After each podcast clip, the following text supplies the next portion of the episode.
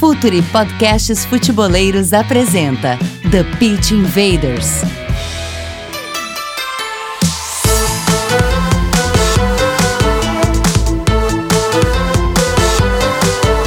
Olá, futeboleiros! Olá, futeboleiras! Futuri Podcasts apresenta The Pitch Invaders, episódio 169. São 169 episódios, sempre falando de maneira profunda e séria sobre o jogo. Meu nome é Eduardo Dias, estamos no ar em mais uma invasão futeboleira. Assine nossa plataforma de conteúdo exclusivo, o Futuri Club. Acesse apoia.se barra Futuri, conteúdo, comunidade e relacionamento. E Futuri Pro, o departamento de análise de mercado do Futuri, scouting, performance e inteligência aplicada ao jogo. Futuri Pro, seu time ganha mais jogos e gasta menos dinheiro. Hora da conexão e hoje a sala está cheia de convidados especiais. Com muito orgulho, a gente começa apresentando Ademilson, atacante do Gamba Osaka do Japão. Ademilson, seja bem-vindo ao Futuri e ao TPI. Muito obrigado pelo convite de todos, muito feliz de estar aqui. Espero poder bater um papo maneiro com vocês hoje aqui. E se a conversa sobre futebol japonês, liga japonesa, J-League, é obrigação nossa falar com um dos maiores camisa 10 de todos os tempos no futebol. Senhoras e senhores, Arthur Antunes Coimbra, o Zico, bem-vindo ao Futuri Zico. Ah, obrigado, Eduardo. Um prazer grande estar aqui. É uma honra, principalmente, para falar é, daquilo que eu considero um, um, filho, né? Que é o futebol já, profissional japonês. Então, é muito legal, grandes lembranças que a gente tem é, de ter acreditado num projeto que começou lá no final dos anos dos anos 80 e hoje é uma realidade onde eu fico muito feliz de ter participado desse todo, de todo esse processo. Invaders, vamos invadir a J-League.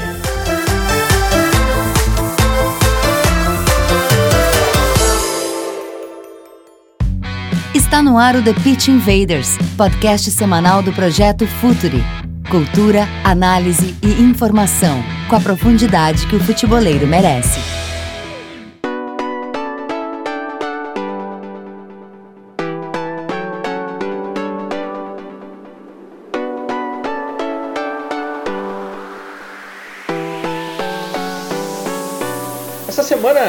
Assinantes do Futuri, alguns bem antigos inclusive, se surpreenderam com a origem do nome Futuri.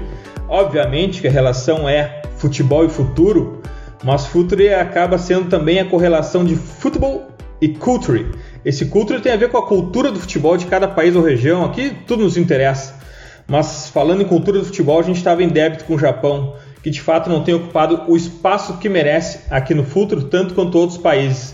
Mas chegou a hora da gente rever isso. Zico, sempre a gente começa a nossa conversa por aqui falando em contexto, para situar nossos invaders, nossos ouvintes, uh, dentro do assunto abordado. Como que era o futebol japonês no final dos anos 80 e começo da década de 90? É bom lembrar que a tão falada Premier League começou em 92. Quando chega lá, como é que era a estrutura de estádio, de gramado, de clubes e o campeonato japonês, que não era J-League ainda, né, Zico? É, Eduardo, e outra coisa, o Futre, é, eu sou filho de português, então o Futre foi um dos grandes jogadores da. Verdade! História, da história de futebol de Portugal. O cara jogava muito, é um canhotinho muito bom de bola. Então tem também uma relação com o futebol, futebol e cultura, e lógico que com um grande jogador também, que representou muito bem o futebol de Portugal. Ótima lembrança.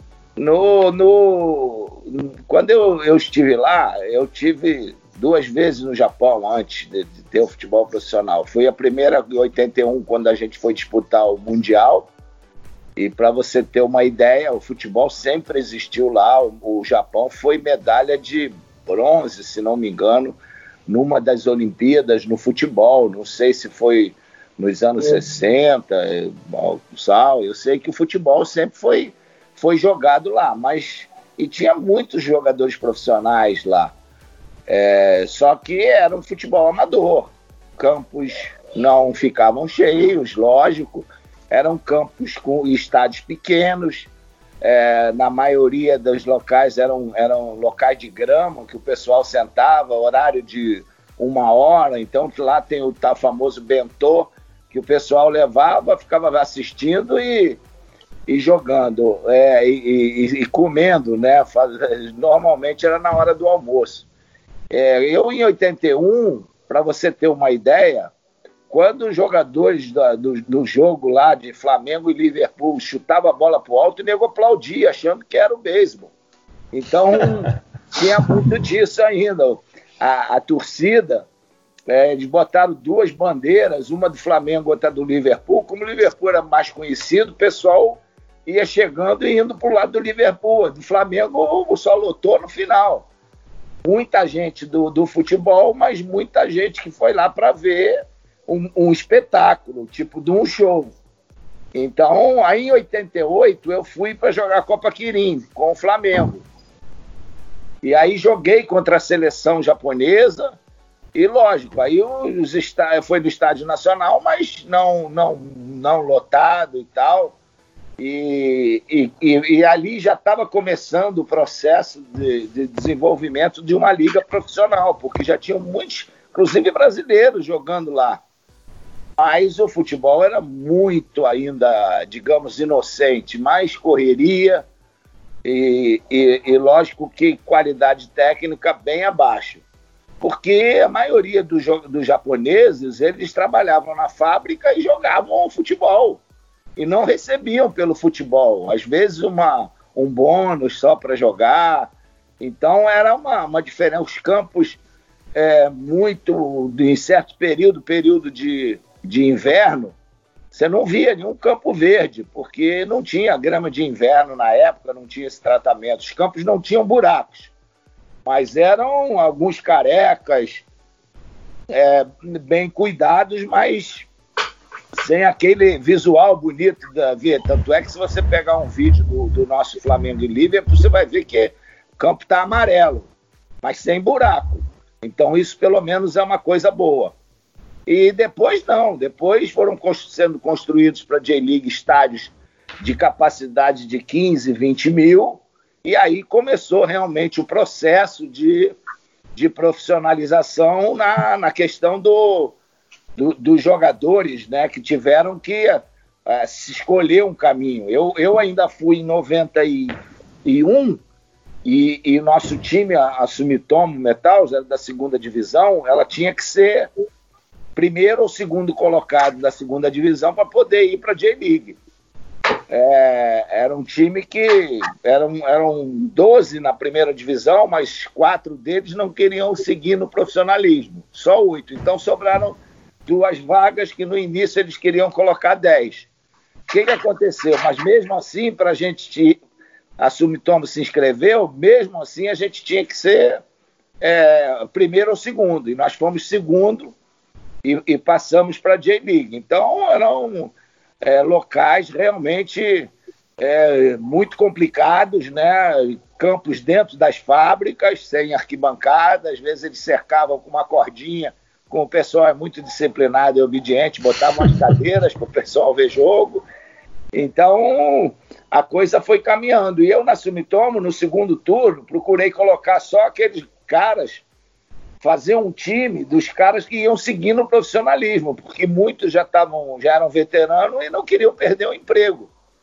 Então era era o negócio foi tipo tipo várzea mesmo, amador total, para que a gente aos poucos fosse é, fazendo um tipo de trabalho para que a gente chegasse bem na primeira divisão, que aí já ia ter estádio, concentração, centro de treinamento. E isso, o Kashima fez tudo isso em um ano. Zico, naquele período de, de, daquele primeiro ano de J-League, qual é a escola tática que dominava lá? Geralmente, uh, os clubes usam muito, os clubes não, os países que começam uma relação uh, com o futebol mais tardia do que a gente é acostumado a ver, eles se baseiam muito na escola inglesa, porque afinal de contas foi lá que nasceu o jogo, os times são, são famosos. Mencionaste uh, o conhecimento dele sobre o Liverpool ainda em 81. Qual a escola tática que dominava uh, o cenário no começo da, da J-League, Zico? Ah, dominava a escola europeia. É, e, e, muito mesmo pela, pela escola inglesa, porque o futebol inglês na Europa tinha um, um certo domínio, né? É, eram, eram times campeões e tal, então, lógico, tinham muito mais visibilidade. Agora, quando nós chegamos, eu cheguei lá, o que, que acontece? Pelo biotipo do jogador, eu, eu achava sempre que eles poderiam se adaptar melhor ao estilo da escola do futebol é, sul-americano. Não vou dizer nem brasileiro, mas sul-americano. Eram jogadores rápidos, baixos, mas de boa técnica. Né? Repetiam é, as situações com muita facilidade, pegavam o trabalho com muita facilidade. Então eu procurei é, introduzir a escola sul-americana. E começou o outro, que, o outro grande time que tinha lá, que era o, era o Verde, que hoje é da, da segunda divisão, na época era o Yumiuri, também já tinha muitos brasileiros lá. E tinha um que é antigo, que, que era um dos melhores, que era o Rui Ramos, né, que fez muito sucesso lá. Então ele é, tinha a, a também levou muitos brasileiros para lá, então a escola brasileira já, já predominava dentro do, do, do, desse time que era o, era o número um de lá. E ficou sendo o Kashima o grande rival dele.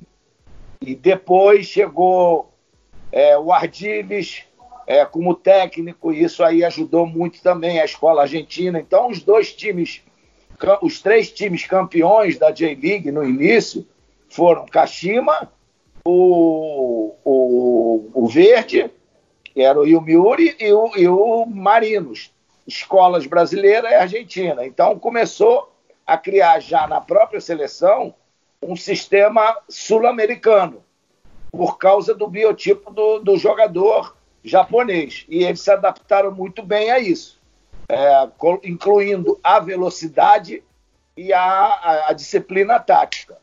E, e, esses times foram os que tiveram mais sucesso e, e, a meu ver, tem até hoje. Por isso que o mercado brasileiro é bem fértil lá no Japão. Ademilson, tu chega num outro mundo, numa outra J-League. É, Tu, tu consegue identificar a diversidade de esquemas táticos? É uma, é, uma, é uma liga mais universal hoje em dia, mas existe algum padrão tático usado na liga que se sobrepõe a, a outros? Existe um modelo de futebol japonês já, Ademilson? É, hoje em dia, acho que a, a, o pessoal procura ficar bastante com a bola aqui, principalmente atrás, assim, o, o, os defensores fica bastante com a bola, pega bastante na bola, até porque geralmente os times que estão defendendo sempre recuam, recuam um pouco é, até a linha do meio do campo, então os zagueiros têm sempre espaço para jogar e os volantes não, né? Então eles procuram, tipo, quem tá com a bola, quem tá com a posse de bola, procura ficar sempre bastante tempo com a bola e aí tentar entrar pelas pontas, né? Tem muita bola nas costas também tem mas eu acho que, que hoje em dia eles, eles taticamente é muito forte. É, eu acho que taticamente são muito, na verdade, muito obedientes, assim. Tanto é que, pô, às vezes a gente pede a bola lá na frente e a gente volta até o meio para marcar e fica todo mundo balançando para um lado e para o outro no meio do campo. E por isso também que, que o, time, o time adversário costuma ficar bastante com a bola, por causa que. Mas bastante com a bola os zagueiros, né? Porque se, se jogar a bola no meio, é, como o time tá, tá, bem balançado, o time tá, tá todo junto, consegue roubar a bola. Então, acho que hoje em dia é, é mais eles ficarem com a bola, principalmente os zagueiros e os volantes, e tentar uma bola nas costas ou enfiada no, no, no, no meio das linhas, porque taticamente é, é os japoneses são bem obedientes. Assim, então, acho que a, a tática é, acho que é o que, que prevalece aqui. E eles têm um passe muito bom também. Zico, já se nota, já se nota um cenário bem diferente, né? Um, um futebol bem com mais diversidade e mais conectado com o que se joga no mundo inteiro. Hoje não existe mais um modelo de jogo específico do Japão. Ficar com a bola e, pelo que a Demilson nos falou, a necessidade de zagueiros que se sentam confortáveis com a bola também, né? É, zagueiro e goleiro. Então, hoje o goleiro também tem uma participação importante. Então, eu acho que hoje não existe escola brasileira, europeia, asiática, existe uma forma de jogar futebol de posse de bola. Então todo mundo quer ter a posse de bola, e lógico que é, ninguém quer arriscar, às vezes, uma marcação em cima. Infelizmente, eu não, não, não gosto desse tipo de, de situação. Eu, eu sou um cara que gosta de jogar futebol arriscando, pressionando. E, e, se você tem um time bom, tem que jogar lá em cima do adversário. É o que faz o Flamengo hoje no Brasil e faz ele ser vencedor, porque tem um time bom, mas arrisca, vai lá para cima, não fica esperando o adversário. Ele vai em cima, marca lá perto do gol, rouba a bola, já está perto do gol do adversário. Às vezes fica mano a mano lá na, na defesa, ele corre esse risco. Então, é, o mundo inteiro hoje espera, o mundo inteiro hoje, é por isso que o Edmilson, Edmilson falou de, de ficar com a bola lá, o zagueiro ficou com a bola, atrasa para o goleiro, o goleiro pega a bola e fica naquele jogo chove não molha, que infelizmente é, aconteceu no futsal. Tinha teve um período que podia ficar trocando bola com o goleiro, era um saco, e, e ninguém via mais. Quando mudou tudo, a regra, é, o futebol virou outra forma de, de se assistir. Então, eu acho que é, os times precisam arriscar um pouco mais, subir mais a, a, linha de marcação. Eu, eu lá no Kashima, eu sou diretor técnico, eu brigo muito por isso, para que o Kashima não, não seja um time é, igual a todo mundo. Né? Ele é o maior vencedor da J-League, não é à toa, porque ele, ele arrisca. Ele quer jogar futebol, vai para cima do adversário. Então, é, eu acho que esse é um, é um ponto que está tudo muito igual no mundo inteiro. Zico, olha só essa lista que eu vou falar aqui para ti para Ademilson. Cubo, contratado pelo Real, tá arrebentando no Mallorca. Abe, tá no Barça B. Shibazaki La Coronha. Obazaki no Huesca. Kagawa no Zaragoza. Inui no Eibar. Nagatomo, Nagatomo no Galatasaray, Yoshida no Southampton, Osaka no Werder Bremen, Nakajima no Porto, Muto no Newcastle, Hazebel e Sakai, Hazebel no Frankfurt, Sakai no Marseille, Doa no PSV. Os jogadores japoneses invadiram o mundo. Como é a formação desse jogador japonês que muda todo o sentido da J-League de uma liga compradora de grandes estrelas mundiais para uma liga vendedora de grandes talentos, Zico. Como é que se dá a formação desse jogador? Ah, porque os clubes todos, todos eles criaram categorias de base. E, e antigamente os jogadores vinham todos da, do colegial, até 18 anos. E hoje não. Hoje, além de vir do colegial, tem também a, as categorias de base. O Kashima, por exemplo, tem categoria até 11, 12 anos. Então eles fazem, participam de campeonatos. Campeonato Caxiba participa de campeonato no mundo inteiro. No Brasil, é, na, na China, é, lá na, na, na, Europa, em Barcelona, em Madrid. Então, isso vai dando uma bagagem para o jovem muito grande. E claro que o, o jogador cresce e, e, já fica com experiência. Desses que você citou aí, tem uns três ou quatro do Kashima. Né? O Shibazaki foi um que foi criado lá, o AB também, que saiu agora, está no Barcelona. É, você tem ainda é, o Suzuki, que está na Bélgica, que não foi citado, que é um centroavante espetacular. Você tem um lateral esquerdo, Coi, que está jogando no Portimonense, em Portugal. A gente foi campeão da Ásia em, em, em 2018, cara, e perdemos seis jogadores para os quatro para a Europa. Então não é fácil você renovar isso. Então hoje o mercado japonês está muito solicitado, porque eles começam cedo, tem todo um processo de treinamento na base, evoluem, chegam no profissional cedo, vão para a seleção.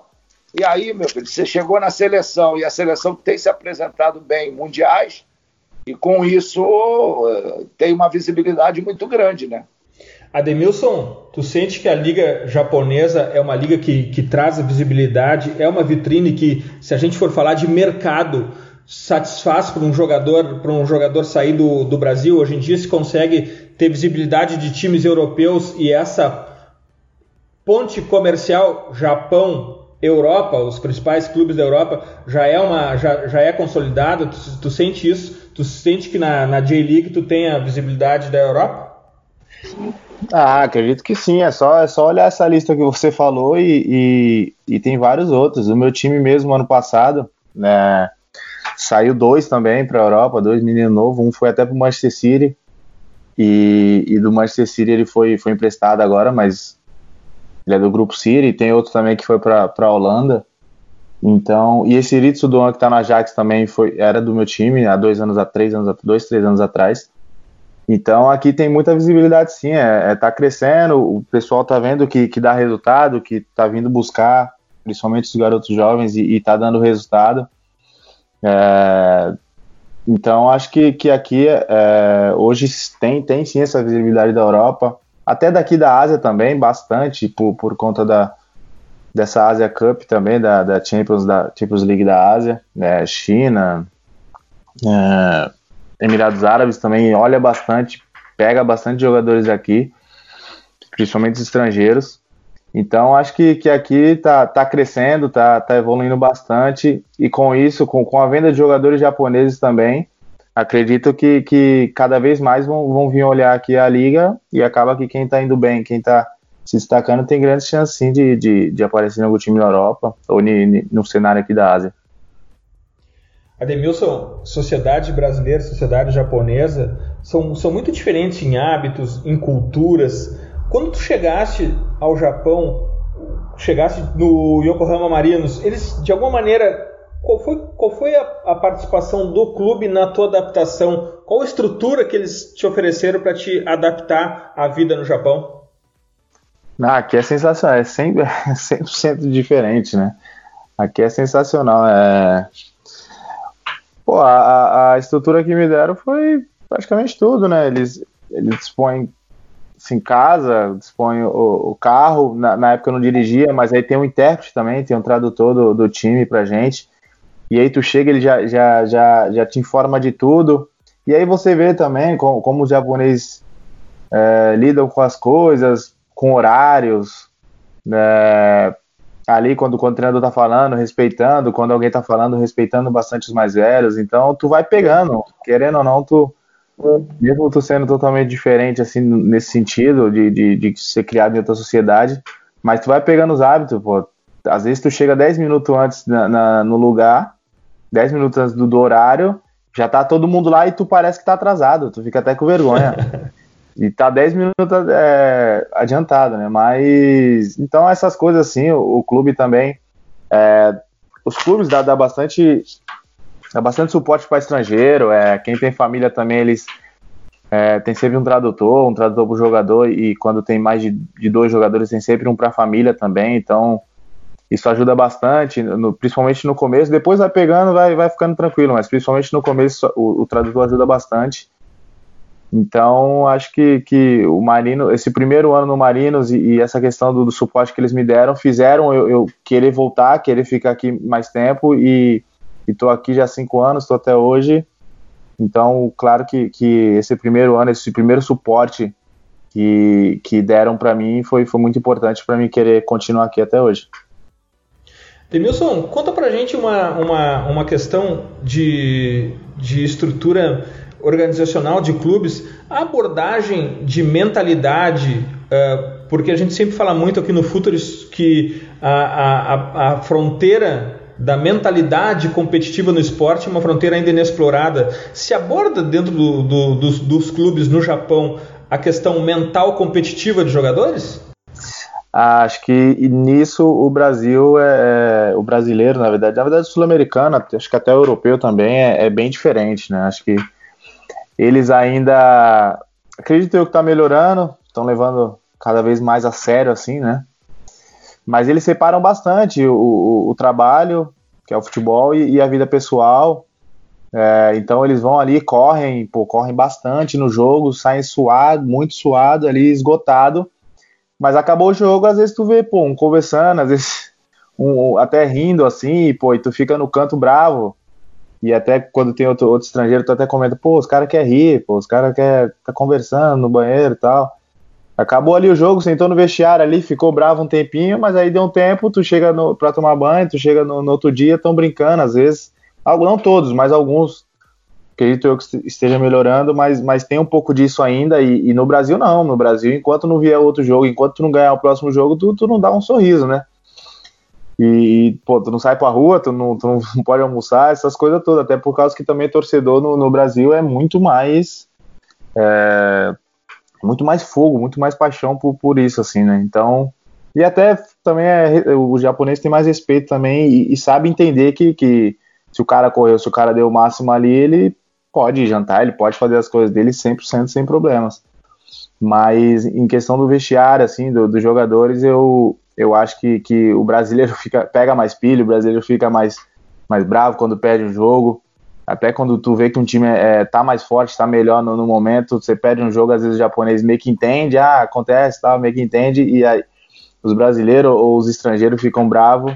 Então acredito eu que, que nessa parte o, o japonês ainda tá precisa ter aquele mais aquela vontade, a gente às vezes a gente tem cobra assim de, de pô, acabou o jogo, você tá brincando, tal, então acho que isso ainda falta um pouquinho para eles sentir mais, porque eu acredito que que eles sentem mais a derrota, eles vão, vão dar mais, um pouquinho mais que, que eles têm para dar no, no, durante o jogo normal. Zico, isso é uma questão de evolução, isso vem com o tempo também. Derrotas ensinam muito, me lembro daquela de, aquela eliminatória que o, que, o, que o Japão perdeu no último minuto a chance de disputar uma Copa do Mundo.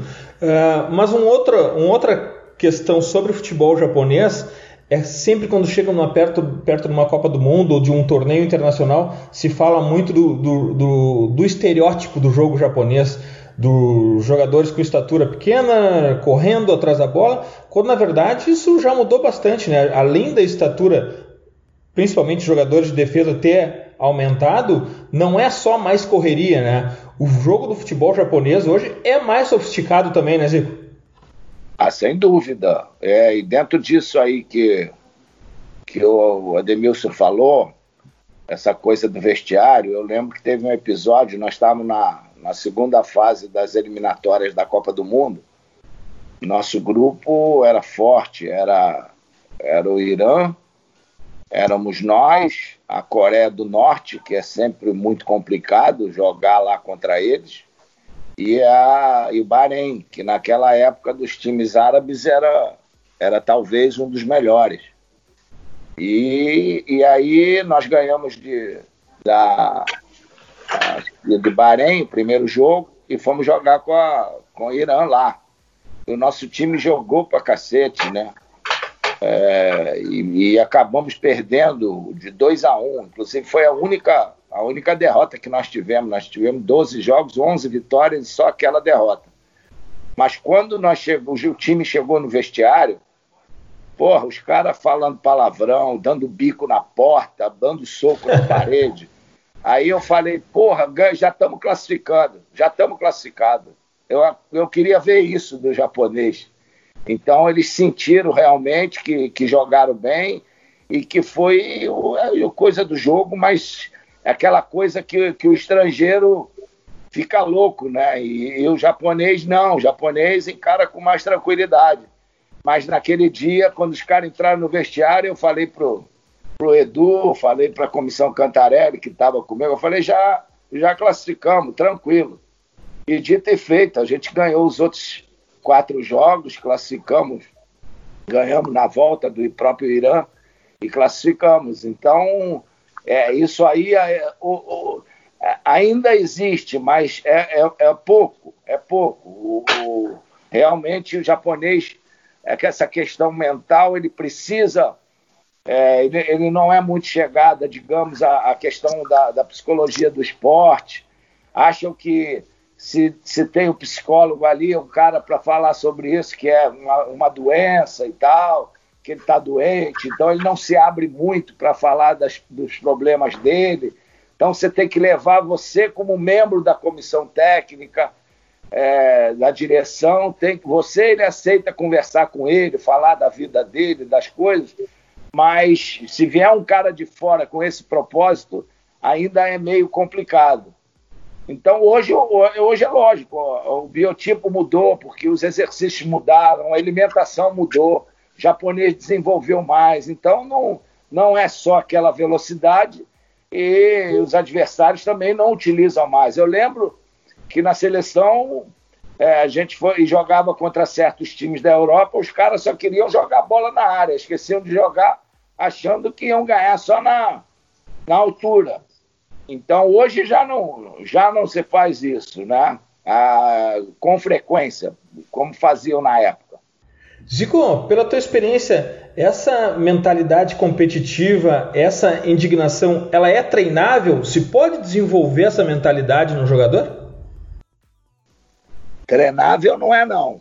Isso aí depende da sua, é, de você conseguir com que o, que o japonês entenda que dentro do campo algumas situações elas elas são normais de acontecer. Você às vezes japonês é muito é, é assim, se você está jogando bem e aí está ganhando, porra, de 3 a 0, você não, não, não pode dar o jogo ainda como, como certo. Porque se o adversário faz um gol e faltam 10 minutos para acabar o jogo, ele pode tomar quatro gols em 10 minutos ele se descontrola de uma tal maneira que você não acredita que ainda exista isso no futebol. Ele não sabe é, vivenciar um momento que ele está dominando, de repente ele se vê numa dificuldade e aí as coisas acontecem. Você vê que aconteceu na própria Copa do Mundo contra a Bélgica. Eles estavam jogando muito bem, dando um passeio na Bélgica e em 10 minutos tomaram Isso. três gols e, e foram eliminados. Na, no meu no, na, em 2006, a mesma coisa. Nós estávamos dominando, dando um show na, na Austrália, perdendo gol para cacete, ganhando. Faltavam sete minutos, a gente tomou três gols e fomos praticamente eliminados por causa daquele jogo. Então, essa instabilidade, isso é, é um lado emocional que precisa ser discutido e foi uma das coisas que, infelizmente, eu não consegui é, resolver nem ajudar nesse sentido. Então, o Ademilson está aí, está jogando aí há cinco anos, pode, é bem provável que possa ter passado por essa situação também. Tem, tem estrutura de, de, de psicólogo no, no clube, Ademilson? Como é que eles encaram isso? Estou falando mais do psicólogo de competição mesmo, psicólogo esportivo. Eles a, a, aceitam isso? É, como assim? Uma pessoa, você diz? É uma pessoa que ajude eles a, a, a desenvolver esse lado da, da, da indignação e, e, e, da concentração. Não, não. Aqui pelo menos nos, nos, dois clubes que eu passei não, não teve, não. Ademilson, conta pra gente como é, que é, como é que funciona o ataque do teu time e a tua função especificamente. Tu joga pela direita, tu joga com o pé trocado, tu joga dentro da área. Como é que é a configuração do ataque do teu time e qual é a característica que tu, que tu utiliza do teu futebol? Na verdade, no, no, no, nos últimos anos, aí a gente estava. O time, nos últimos dois anos, o time trocou bastante, não teve uma formação certa, até porque a gente não estava conseguindo é, desempenhar um bom futebol, então trocou bastante. Tanto é que o Levi veio também, o Levi Kuff teve uma passagem aqui de seis meses, e aí também a gente não conseguiu ir bem com ele. É um cara excepcional, mandar até um abraço para ele, mas infelizmente a gente não conseguiu dar resultado e ele teve que sair.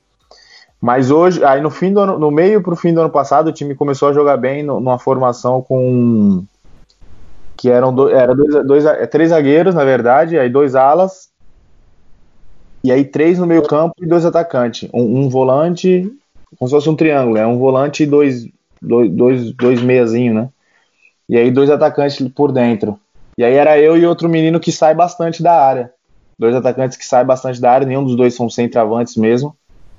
Então, com essa formação, o treinador pediu para eu ficar mais dentro da área, para eu tentar ficar mais, porque se a gente conseguir chegar no fundo com os alas, e como eu e o, e o outro atacante, que é o Takashi Osami, que jogou na, na Alemanha, ele também sai bastante para receber a bola. Se nenhum dos dois estivesse na área, não, não, iria adiantar os alas chegarem no fundo, né? Não ia adiantar essa formação. Então acabou que, que no meio para o final do, do, ano passado, eu, e esse ano também, eu, tô jogando mais como. Quando joga eu e esse outro atacante, eu jogo mais fixo, tento ficar mais fixo. Claro que eu posso sair, mas eu tento ficar mais fixo pro, pro, pro, outro, pro outro atacante sair mais e, e, buscar a bola que ele gosta de fazer mais isso. E, mas quando eu jogo com. Quando esse outro atacante não tá aí, joga eu e um centroavante. Tem o um brasileiro aqui, o Patrick também, que, que sempre tá jogando. Então quando tá jogando eu e ele, aí eu saio e ele fica, porque ele, ele é centroavante de origem, ele fica mais lá dentro, mais alto, mais forte. Então depende um pouco da, da de, de, com quem eu tô jogando. Às vezes também quando o time tá, tá, tá perdendo ou precisando de fazer gol, empatando, ele sempre bota três atacantes e às vezes me abre aberto numa ponta. Na ponta, tanto faz, nas duas pontas, depende do, do jogo. Então varia bastante aqui. Depende. Ultimamente a gente conseguiu ganhar alguns jogos com a formação que eu falei. Então, ultimamente eu estou jogando mais nessa formação de, de tentando ficar mais enfiado para o outro atacante sair e buscar bola. Zico, a J-League como business, como negócio, hoje em dia ela já está consolidada, já faz parte da cultura do, do entretenimento no Japão, ir a jogos, consumir jogos, isso já, já, já se consolidou? E no começo, de alguma maneira, tu deu algum tipo de consultoria também, não só dentro de campo, mas em estrutura, em treinamento e, e em formação, em campeonato? Essa tua, tua participação também Uh, foi intelectual fora do campo, Zico? Ah, em algumas coisas sim, porque principalmente questões é, que aconteciam no, no, início, né?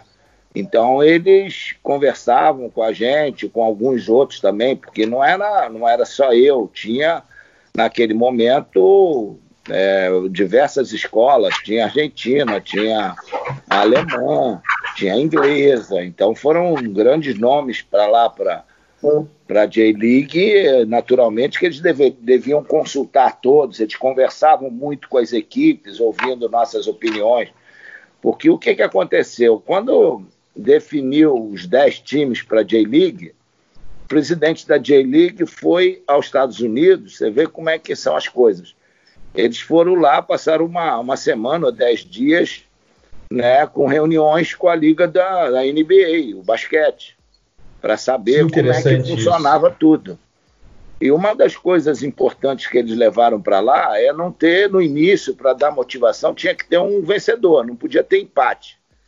E a primeira competição, ela foi muito engraçada, porque valia, um, uma vitória valia quatro pontos, cada dois gols que você fazia dava é, um, um, um, ponto e, e lógico que, que isso motivava bastante o pessoal a fazer gol. E não tinha, não tinha é, empate. Se empatasse, tinha prorrogação ou golden goal, né, na época que existia, ou então ia para pênalti. Tinha que ter. E aí, se vai para pênalti um jogo que foi 1 a 0 você ganha só quatro pontos. Se você faz 4 a 0 você ganha 6 pontos. Se você faz 4 a 2 o adversário ganha um ponto também, porque fez dois gols. Então, foi dessa maneira que começou o primeiro campeonato da J-League, que foi a primeira Copa de experiência.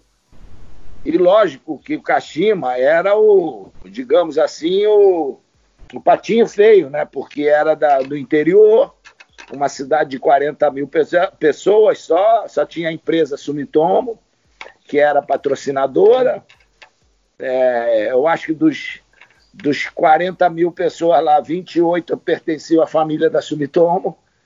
Então, é, o Kashima teve resultado e já ficou entre os quatro nessa, nessa competição. E aí veio a J-League é, também com essa já já, já de com um regulamento um pouquinho diferente.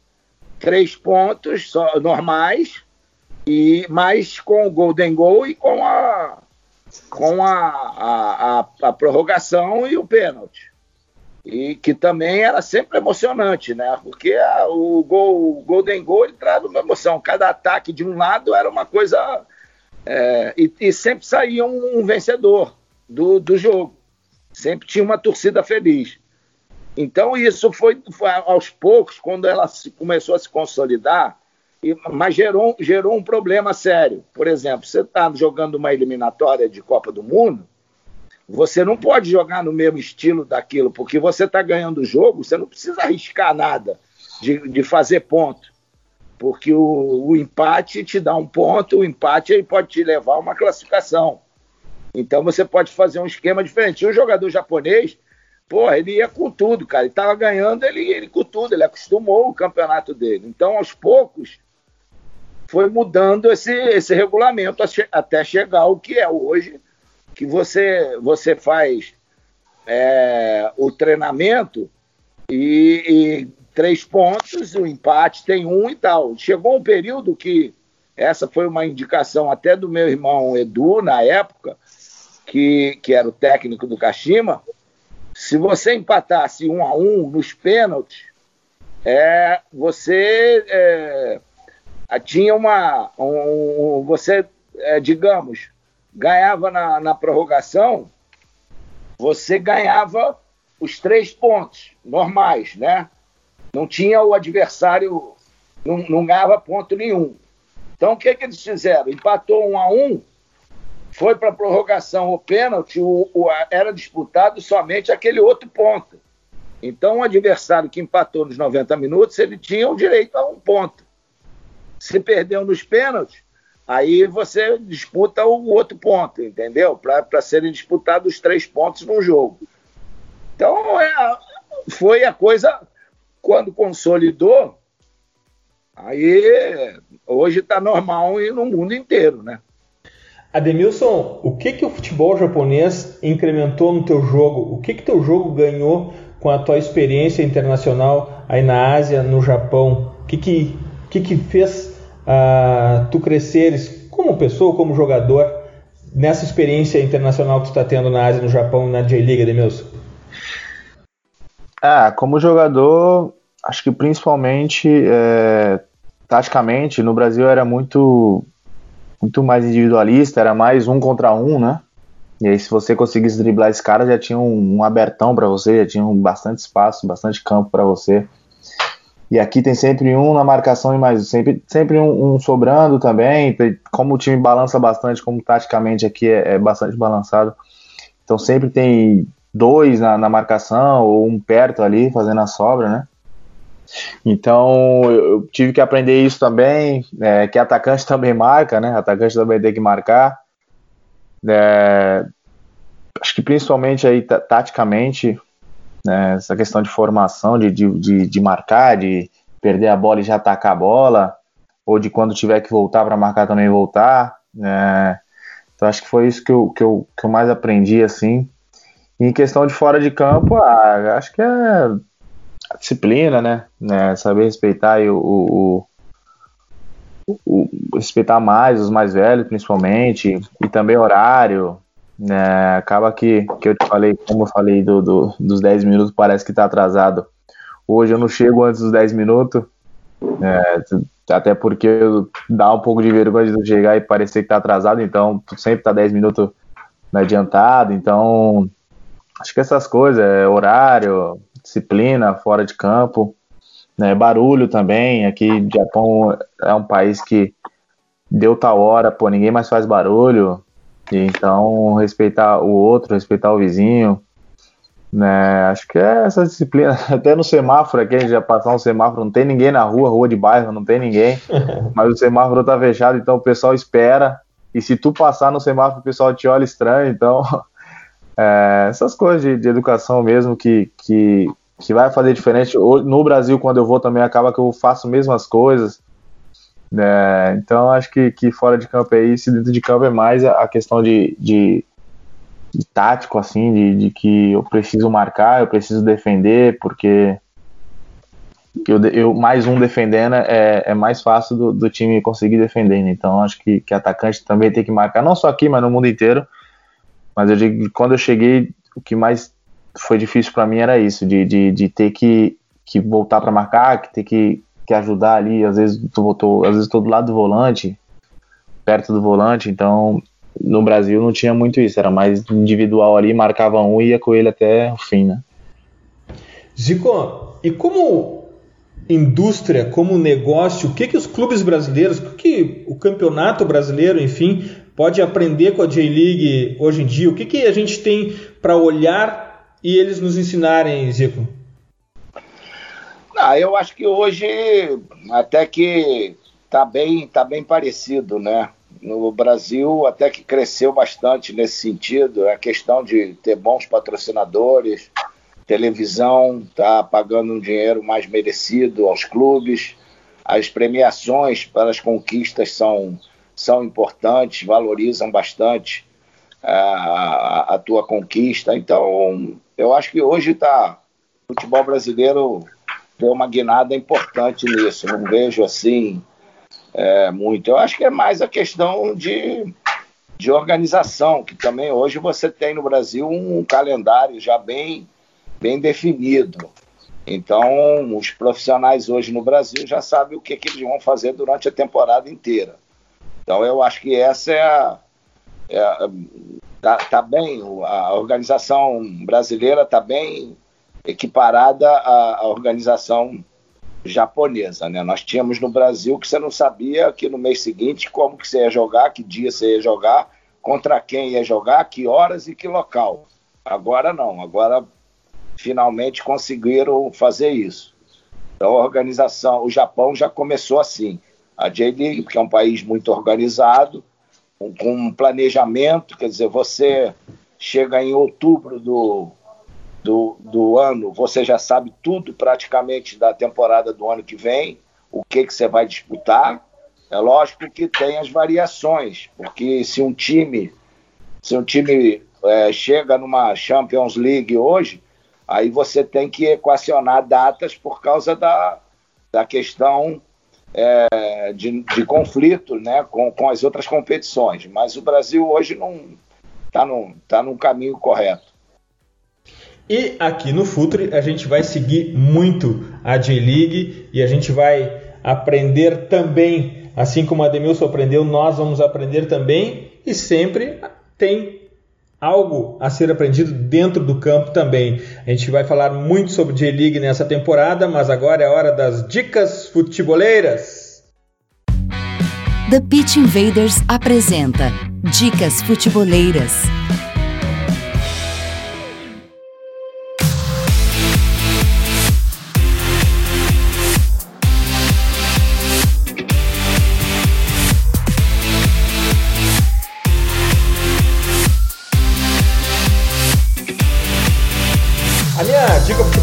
Semana é, é caseira, é do futuri.com.br, mas principalmente é porque foi a melhor coisa que eu li sobre futebol na semana.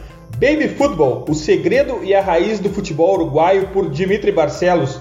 Como o Uruguai consegue revelar jogadores de alto nível geração após geração, apesar da pequena densidade demográfica? Qual o processo e como funciona? O processo de formação dos jogadores uruguaios no futuri.com.br.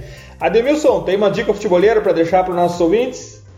É, tem uma série no Netflix que, que, que eu tô assistindo agora, e até acho que estão lançando os capítulos ainda, mas é, o nome é Arremesso Final, que conta a história do, do Michael Jordan é, no basquete, na NBA, e, e, e, é legal ali algumas partes que, que ele ficou bastante anos jogando, é, e o time jogando para ele, e acabou que ele não, não conseguiu, meio que não conseguiu ser ele era o melhor jogador, ele era sempre o melhor, mas não, não, o time não ganhava. Ficou bastante, bastante anos, que, bastante anos que sem ganhar. E acabou que quando chegou um treinador que, que fez o, o, o time jogar mais taticamente, assim, usando ele, claro, mas quando não, não dava para tocar nele, usar outro companheiro, acabou que, que o, o Chicago foi campeão de vários anos, então acho que é uma lição bacana, é uma série legal de se assistir. E fora que, que, que conta aí, o, quem gosta de basquete, é, é muito bom que conta a história legal sobre o Chicago e a NBA também. E se a gente olhar nas entrelinhas dessa série, né, Demils, tem, tem futebol ali também, né? Dá para aprender relação com o treinador, mentalidade competitiva, tem futebol ali na, na série do, do The Last Dance do Michael Jordan. Ademilson, muito boa sorte na tua temporada. Conte com a nossa torcida. Foi uma honra para a gente te receber aqui. A hora que tu precisar, conte com o Futre também. Muito obrigado. Graças. Volte sempre. Muito obrigado pelo convite. Espero poder ter ajudado a esclarecer algumas coisas sobre a G-League, sobre o Japão. E é uma honra ter participado com vocês e, e, e sabendo ainda mais que, que o Zico está aqui presente. Um grande abraço a vocês, um grande abraço ao Zico e, e é isso. Zico, tua dica futeboleira? A minha dica, questão do futebol, né? Houve uma mudança grande de um cara que é, copiou muito né, e não escondeu isso do futebol brasileiro dos anos 80, que foi o Guardiola. É, ele, a filosofia dele, né, a, o carinho dele pela, pela seleção de 82, pelo Flamengo. Então, ele é um treinador que realmente deu ao Barcelona uma forma de jogar fantástica e se tornou o grande time do mundo, do, do o melhor time do mundo naquela, naquela aqueles anos que, que o Barcelona estava encantando todo mundo. Então, tem um livro sobre ele, é, do dia a dia dele, na época que ele estava no Bayern de Munique, né? A paixão dele pelo futebol, conta muitas passagens dele a respeito é, do pensamento dele sobre futebol, aonde que ele chega ao ponto dele falar com, com um grande mestre de, de xadrez para conversar com, com ele, ter uma oportunidade. Então ele leva até para outros outras áreas o que ele aprendeu e é muito interessante esse livro é, que, que fala do dia a dia dele lá. Foi, foi um cara que acompanhou ele o tempo todo e ele no Bahia não ganhou a Champions League, mas foi tetracampeão lá. Então, realmente é muito interessante conhecer essa história de um cara que é um dos maiores treinadores, se tornou, a meu ver, um dos maiores treinadores da história do futebol. E aquela seleção de 82 encantou o mundo, mas isso é claro que é uma questão subjetiva. A mim também me, me encantou, é a minha seleção mas eu tenho certeza, como falei, isso é uma questão subjetiva, a maior expressão do futebol arte em todos os tempos foi o primeiro tempo de Flamengo e Liverpool.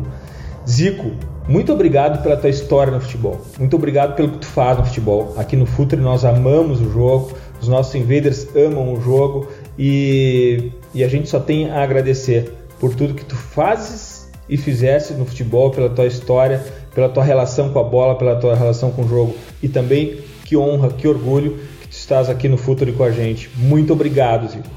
Um, obrigado, um prazer grande, né? Um grande abraço aí pro, pro Edmilson, Ademilson também, que, que é, né, eu tive o prazer de conhecer lá quando nós fomos jogar contra o, contra o Gamba. É, e que ele tenha muito sucesso na carreira, ele possa, assim que começar enviar um grande abraço para o meu capitão, que é o treinador dele.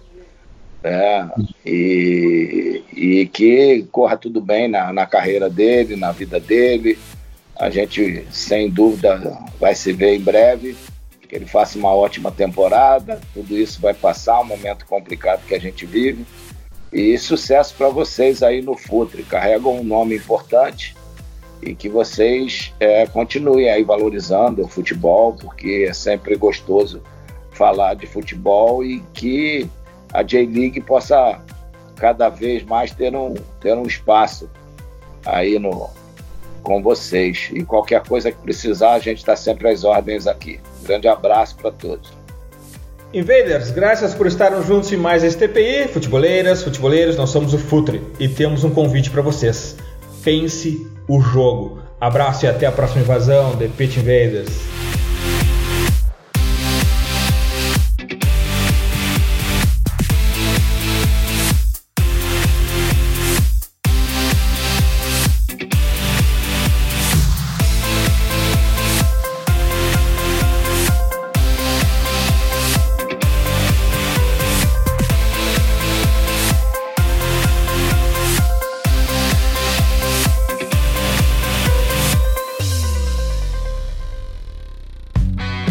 Projeto Futuri apresentou The Pitch Invaders. Acesse www.futuri.com.br. Pense o jogo.